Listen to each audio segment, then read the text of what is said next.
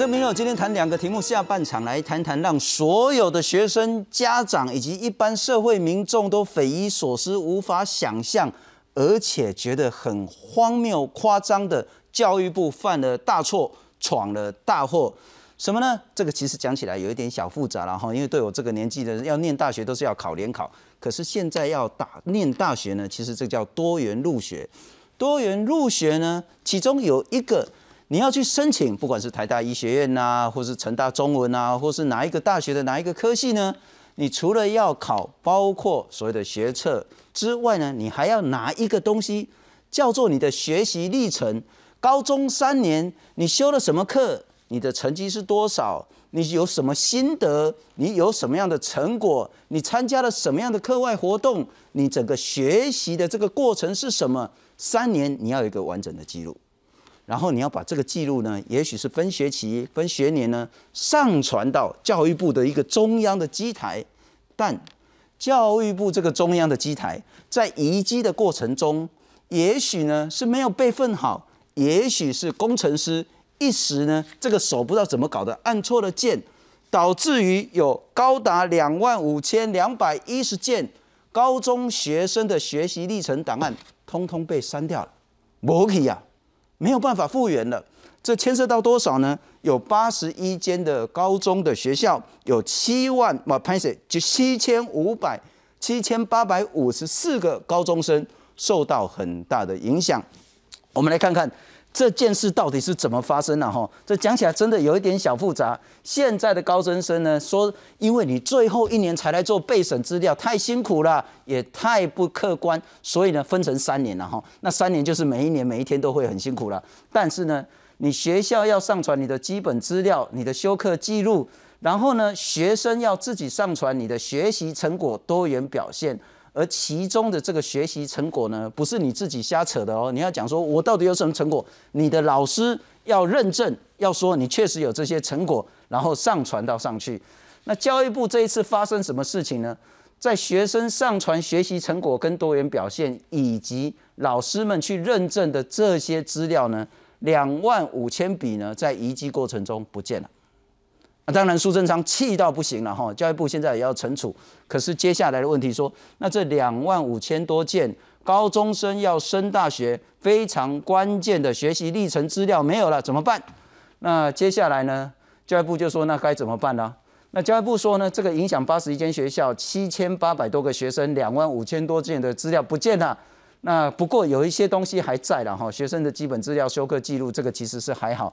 但是学生们花了很多心思所写的这些所谓的学习成果呢，不见了之后，教育部紧急应应就是说呢，包括说呃可以重新上传，包括说上传的期限呢可以拉宽一点点，也包括用专人的方式要到学校去辅导学生，也包括说提供钟点费，让高中老师呢可以协助学生们重新上传。但这件事情凸显了非常非常多的这些问题，下半场要好好来谈。上半场谈什么呢？这是一件好事情。今天新增本土病例零例，嘉玲又回来了啦哈。但境外有九例，也有一例不幸的死亡个案。因此，今天指挥中心宣布，包括说电子游戏场所、资讯休闲场所，就是网咖啦，或是让公怕点动的点动经啦哈，或者是像 MTV，或者是像 KTV，或者是像桌游，或者是像麻将间、休闲馆这些东西呢。现在呢，在五十月五号开始呢，就有条件的开放了。那条件之前呢，大家也都谈过。另外呢，在双铁的部分，台铁、高铁这个呢是可以开放饮食了。在付费区的部分，游览车呢座位呢，它不会有在所谓的承载上限，就是核定多少位置就是多少位置。艺文表演展览呢，也稍微会放宽，但是呢，大家也会很担心。包括像新加坡呢，疫苗已经打了那么多，但是呢，它在最近整个确诊的病例又暴增，到底是为什么？来欢迎上半场特别来宾，台大公共卫生学院的教授陈秀熙陈老师。先中好，各位听众大家晚安。谢谢陈老师啊，先请教你了哈，放宽对不对？好不好？有没有隐忧？这一次，我想放宽应该是一个呃，现在目前应该要去思考。好，那全世界都在与病毒这个共存的这样的一个境界里面，哦，那放宽是好。不过我们要讲与病毒共存，也要有防疫策略，哦，不能够完全像新加坡这样。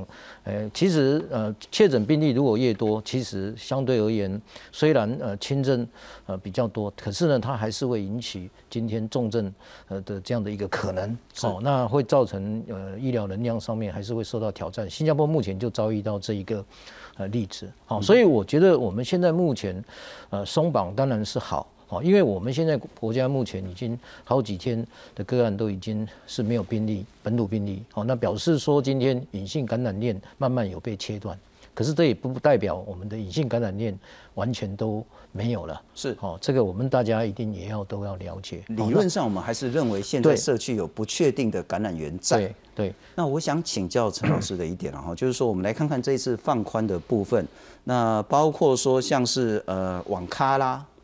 那网咖其实大家自然就会在那边打电动、接触键盘、滑鼠、吃东西，包括 KTV、MTV，那唱歌大概吹牛喷来喷去然后虽然一定要戴口罩，我也不确定戴口罩到底要怎么弄。是。然后包括说那个桌游、麻将间，那包括说这些双铁的放宽，密闭空间，很显然它可能会有脱口罩，以及所谓的那种人跟人之间社交距离难以维持的。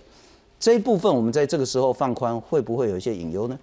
呃，当然，我觉得这一定要呃，也是要做我们的防疫措施。所以我刚才讲，现在目前全世界以台湾这个这个现在的疫情，我会建议叫做，我们都把它叫做三年防疫，也就是说疫苗持续施打，但是 N P 呃 N P I 跟口罩当然不能放，可是还有一个很重要的就是检测。好，台湾现在这个时候就要加强检测，所以对于刚才这些没有办法维持社交距离跟口罩的困难度很高的，虽然可以要求他做，可是我们一定要施以企业版的检测，也就是说，让他从这个检测从健康机构或者是主管机关发行之后，利用我们的这个 A P P 的这个东西，然后呢，再接到雇主这边来认定是。所谓的这个检测阴性，来保障。这个消费者保障员工哦的这样的一个呃不要有情绪感染是哦，所以这些行业哦一定要呃。依照指挥中心过去四大筛检里面的所谓的企业版的检测，嗯哼，哦，那么搭可能搭配社区的这些呃，如果有社区的这些基层医疗来帮忙的这些检测，是那如何把这个检测阴性证明弄出来？嗯那结合这个疫苗的呃这个接种记录，哦，慢慢会是呃现在目前以疫苗共与病毒共存的一个非常重要趋势。那欧美国家也都是现在这样在做。不过补充一下陈老师刚刚的说法，然后就是说这一次的。对于这些行业的放宽，其实都是有条件的，包括说呢，你要用预约制，要十连制，让 K B D 来量体温，全程要戴口罩，就算你被呛瓜哦，也要戴口罩，人流一定要有控管，通风换气要加强，而且最重要，不可以有陪侍行为。我们讲八大行业了哈。就也包括 KTV，也叫做八大行业，但八大行业现在只有 KTV 解封，是其他包括像是那种特种茶室啦、特种咖啡店呐，或者是所谓的酒家啦、舞厅啦，这一次通通都没开放。那刚陈老师讲的很重要，就是说，除了刚刚那些条件之外，还有很重要的加强筛检。对，那包括整个的这些控管一定要做，但也许八大的人会讲说，嗯，啊，你 KTV 都开放啊。啊，我不听，我不我买在戴口罩跳舞，对八大还是依然维持高强度的解禁禁令哈。对，所以我才我才认为，呃，如果我们今天要让它在内需环境每个行业都呃齐头式的这样子一个能够经营下去，再继续的开放来经营的时候，我认为检测他们应该呃可以来采取这样的一个措施。是哦，那这个也是保障。因为我们不能够完全认为境外一路完全都没有个案。今天你看到境外一路心中还有九个个案，对不对？所以境外一路个案一直到本土个案之间，始终都存在一个很重要的一个呃所谓的这个传播链的关系。那如果没有检测来保护这些呃行业上面，让它除了这个疫苗以及上岸社交距离之外，哦，那么检测才有办法。变成是一个安心防疫的场所，是哦，那这个大家要可能慢慢要有一个习惯。所以前一阵子我们也在呃谈一个事情，就是说，那像幼儿园过去这些经验带给我们什么？带给我们，我们是不是对于员工，对于这些呃呃，在进幼儿园的这些人，我们开始要习惯居家快筛检测。那那可是这个证明到底要怎么来开？是是，我认为是大家呃政府单位以及这个民间企业组织，大家要共同跟卫生主管机关来协商，是开出这个证明。那这样子，我认为呃除了 KTV 今天你看到的，其实你就算 KTV 全程全程戴口罩，可是唱歌的时候，我们也知道唱歌是情绪感染非常重要。从过去。这个脏话的情绪感染是哈，以及过去这个呃唱唱诗班在国外的这些呃的感染经验，唱歌还是属于情绪感染非常其实呃高度可能会传播的一个重要的一个情绪活动。是是是，不过可能虽然呢哈，现在疫情确实从不同的角度看起来都获得控制，但包括刚我们谈到境外移入的部分还是很多例，是包括我们也不相信现在台湾社区是百分之百的干净，是是。那再加上一个，我们其实现在台湾社会还是很脆弱，全台湾打了两剂完整接种疫苗的，也就只有百分之九的民众。是是。因此，如果再一个境外突破，是来到社区的话，是其实我们的防御力是很低的。我们来看看这一次的开放呢，是针对包括网咖、包括 KTV、包括双铁、包括游览车，但是八大行业除了刚刚讲的 KTV 之外，通通依然不开放。我们来看看。国内新冠疫情稳定，本土连续三天加零。不过，指挥中心表示，有九位境外移入个案，分别来自缅甸和印尼。另外，在确诊个案中新增一例死亡。序号四是接种七月跟八月，呃，总共两剂的科兴的疫苗。序号五是在四月跟五月接种两剂的 A Z 的疫苗。然后序号八在七月八月接种过两剂的科兴。九序号九是在。五月跟六月接种两剂的国药的疫苗，所以有四位是符合这个突破性的感染。截至目前，国内新冠疫苗人口涵盖率达百分之五十二点三五，加上本土疫情趋缓，指挥中心也宣布，本周起放宽部分场域防疫管制措施，包含台铁、高铁车站付费区能维持适当社交距离，可开放饮食；游览车以核定座位数乘坐。不另限制承载上限。另外，艺文表演、展览、体育活动赛事，除了遵守十连制、量体温、戴口罩、禁止饮食外，放宽场所容留人数，不受限室内八十人，室外三百人上限。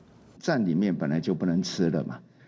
好，那车厢里面目前还没有开开放。那当然，在维持要排队时，哈及室内外要适当的社交距离。那可以现场售票，不受预约制。另外，下周二十月五号开始，也有条件开放电子游戏场、资讯休闲场所、KTV、MTV、桌游、麻将休闲馆等，但要求室内娱乐场所必须采预约制、十连制、量体温、全程戴口罩、人流控管、加强通风换气，不得有陪侍服务的行为。从业人员应六成以上已施打至少一剂疫苗，满十四天落实健康管理。我们已经在一个月前就已经开始陆陆续续做环境的消毒、环境的整齐跟环境的消毒这个样子。为了要让消费者更有信心，所以我们进进来之后我们会做一个防疫门。那防疫门的话，就类似哦，就是进的进场的时候会一个酒酒精消毒跟喷雾。这对麻将馆需要使用屏风或隔板，要如何打是一个问题。主会中心表示，距离放宽还有一周，还会继续讨论。一个政策要放宽，总是要能够做才行，然后。那我也请麻烦经济部再跟相关的好这些行业的代表稍微再讨论一下。至于李明活动中心的卡拉 OK，基本上和开放 KTV 相同，指挥中心会先跟地方沟通，如果管理单位可以确实执行防疫及比照 KTV。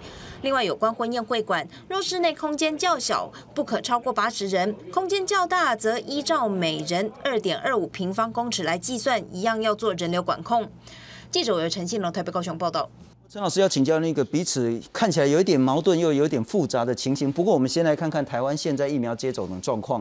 打 A Z 呢，打了九百二十四万剂，其中七百六十几万已经打了第一剂，一百五十多万呢已经打了第二剂。那打莫德纳呢，就显然少很多。打了第一剂的话呢，是三百四十几万，那只有五十六万人打了第二剂。高端跟那个 B N T 呢，其实大概状况也大概是这样子。不过重点是在于说。全台湾呢打了第一季的人呢，五十二趴，只有百分之就一半的人打第一季，那打第二季完整接种呢不到十趴，九点一八趴，第一个，我们如果要达成像英国那种完全解封了，动作不就会输，然后你歌照唱舞照跳的这个状况，说实在，台湾还遥不可及。但就算达成那个状况呢，我们等一下会谈新加坡，似乎在突破性感染呢又很严重，所以我们在谈解封，到底该用什么样的标准，用什么样的心态，以及我们现在台湾社会防御的能力是如何？是，我觉得我们的疫苗在因应现在的状况之下，就是一定要呃十二岁以上达到九十 percent 第一剂，然后第二剂在六十岁以上也要达到九十 percent，因为它是非常高的危险群。这个目标，我相信目前来讲，呃，这个以现在陆续进来的疫苗，以及如果我们可以有混打的政策赶快实施，其实我们是可以达到这个。您刚说十二岁以上，以上九十 percent 的涵盖九十趴的人打了第一剂，第一剂，然后六十岁以上。这个啊，也有九十 percent 的涵盖，九十趴的打了第二剂，我们实际上是可以达到这个目标。但我们来看看了哈，这个是那个国家高速运算中心的资料，就是最新的到九月二十二号了哈。最新的资料是呢，呃，我们来看各年龄啊哈，医事人员打第二剂的情形很多，大概就是九成九了。这没问题。那政府防疫打的情形大概就是六成多，不到八成。在七成左右了哈，七成打了第二剂，高风险族群呢，大概也是打了七成多，快八成。可是刚我们谈到最重要的，社服机构的人呢，大概就是打了二十五趴第二剂。社服机构那包括照顾人跟被照顾的这些人呢，他的风险是极高无比。再来一种极高无比的人呢，是七十五岁，只有百分之二十七左右的人呢是打了第二剂。也就是将近七成多都没有打第二剂，那再来我们来看看那个六十五到七十四岁打不到十发，我我还是想问，刚您讲的那两个标准，一个是十二岁以上百分之九十的人口接种第一剂，对，一个是六十岁以上百分之九十的人呢接种了第二剂，对，啊，咱听查个多呢？哎，先总，这个其实就是现在目前这两这一两个月要达到的目标。因为疫苗其实，在辉瑞这一组，如果有按照他们的预计的疫苗进来，那莫德拉已经进来一百万嘛。莫德拉其实进来一百万的时候，对于第二季来讲的话，解决了大概七十五岁以上如果愿意打，大概五十万的人就第二季打完。那六十五到七十四岁大概打一半，因为当时他们一百万，他们有一百万人打莫德拉，是，所以现在。刚刚进来这一百万人，解决了这个呃将近快六十五到七十一半，这一定要精算。那剩下一百四十万的人，现在就是等着 Moderna 的第二季，要等着进来打第二季，或者是跟辉瑞做混打。所以前面我们就一直在谈这个混打的这个事情，在加拿大就是用这个方法来做。是哦，因为如果辉瑞的疫苗一直有进来，好，那 Moderna 我相信也会持续一直进来。好，所以我认为就是说，因为我们谈这个解封，这一定要精算。哦，但是混打政策一定要赶快有一个尘埃落定。如果 Modella 没有办法一直这样子接接轨上来，如果有办法接轨下来，那刚才讲的一百四十万没有打第二季的 Modella 就会接轨上来。那 A 利有刚才你秀出来，A 利有一大一堆要跟打第二季的，那就是辉瑞混打。是，所以这个部分其实就是呃，我认为要呃政策上面需要做一个。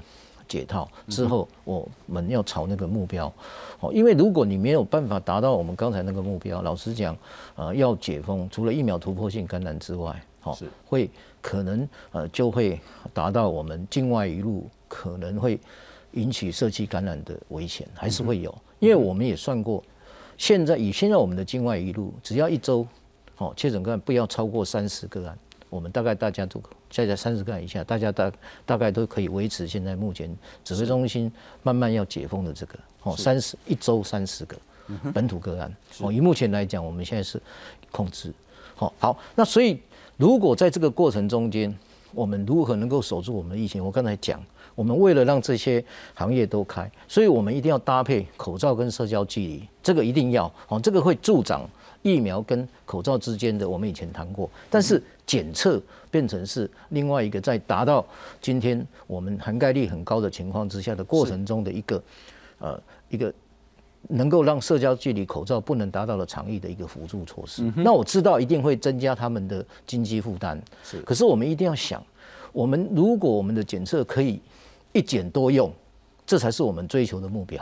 也就是说，我这个礼拜做了一个检测，我可以有很多的，我可以很多的这个场所，我就可以一一次就把它检测完。哦，那检测完之后，我就可以到很多场所，所以我不我不必每做一次就要花一次钱，每做一次要，因为你也要你也要了解这些呃行业经过练习的打开之后，他们也要有成本上面的负担。是，所以这就是我们一直提到的，如何利用政府创造绿色通行证的部分，让这个检测在某些行业上面，哦，包括可能请记的场所，哦，是有这个检测辅助社交距离跟口罩。是那对目前像 KTV 这样打开之后，哦的辅助措施来讲，可能是有帮助。那也不是只有 KTV，还有很多其他的场所都是这样。哦，所以我认为在疫苗目前来讲，因为他打了这个时间至少还要一两个月，哦，到至少到十一月才有可能达到我刚才打的目标。所以我们是在讲未来这两个月，不是现在。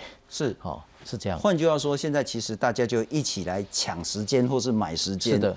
怎么抢？怎么买呢？第一个口罩，第二个社交距离，是。第三个很重要，就是检测的方式是要更普及、更容易，以及更能够应用在不同的这些场域。是。那这些东西要来买什么呢？买口罩的所谓的涵盖率。是。那刚刚我们谈到这个东西之外呢，我们来看看新加坡。其实最近大家会觉得说，啊，到底新加坡是发生啥代志？What happened？我们来看看，在八月的时候，新加坡疫情控制的其实是很不错。他们一个礼拜的平均就是七十四例，所以一天大概就是十例左右新增的个案，然后，那可是呢，在七在八月二十七号呢，新加坡有百分之七十四的人呢完整接种了两剂疫苗。换句话说，他完整接种比例是很高的。那疫那个整个确诊是有控制下来，可是到九月的时候。不知道什么变数出现了，它疫苗的接种率呢？当然还是持续上升，从七十四到七十六，到九月二十五为止。可是我们来看看，从八月的时候呢，七天平均是七十四例，到九月中旬的时候呢，七天平均呢就变成七百八十七例，足足多了十倍。再过来呢，到九月下旬，也就是这个礼拜呢。七日平均是一千四百四十一例，然后呢，单日最高像是今天啊，哈，呃，昨天九月二十六号呢，是一千九百三十九例一天。可是疫苗接种率很高了，这是一个。第二个是很显然还是同一只病毒，应该就是 Delta，没有什么样大的变数。为什么从八月的这种七天平均七十四？变成现在的七天平均一千四百四十一。是，首先我先 echo 这个刚才信聪讲的，英国其实也是一样。哦，你看疫苗打了之后，个案一直下降，哦，但是到一个地方的时候，有看到 Delta 病毒上去的时候，那它个案就一直持续上来。OK，所以一样，疫苗施打力，我相信在英国也是高。为什么？两个原因。第一个，疫苗突破性感染。好，还有第二个原因，我刚才为什么信中？我刚才一直讲，我们在追求九十 percent 的含施改率。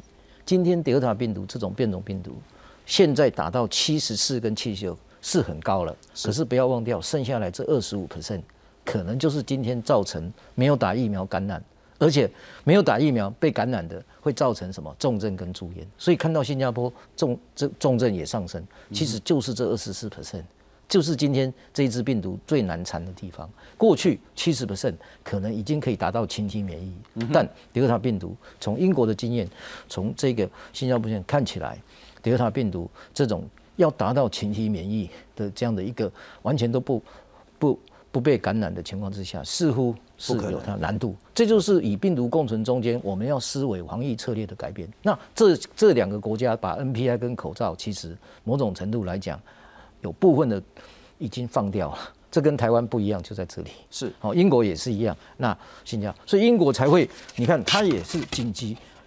B 计划、A 计划是不要 NPI，你看它第二个计划还是要 NPI，万一超过医疗能量的上限的时候，马上还是 NPI 要下去。好，所以，所以结论就是说，在疫苗施打到像新加坡这样子，其实还是要往九十 percent 的方向。去追求，因为差别的这这个十几 percent 可能就是引起没有打疫苗的人被感染，而引又会造成疫苗突破性感染的几率增加的最大原因。所以不能让确诊病例这么多。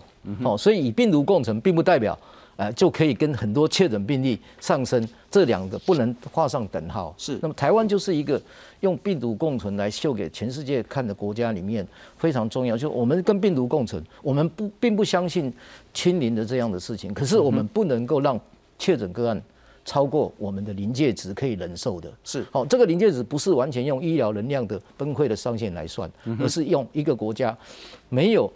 要在什么时候没有打疫苗，这些人不会引起感染。了解哦，这个是我觉得我们要。那我们再从新加坡回到台湾，所以从新加坡跟刚刚英国的那个经验，对台湾其实就是口罩要持续，不管怎么样的降级或者是松绑，口罩一定要戴好，是社交距离要做好，个人卫生、洗手这些要做好，然后检测的部分我们要大量的加强，科学性的松绑，但是 NPI 绝对不能放。没错。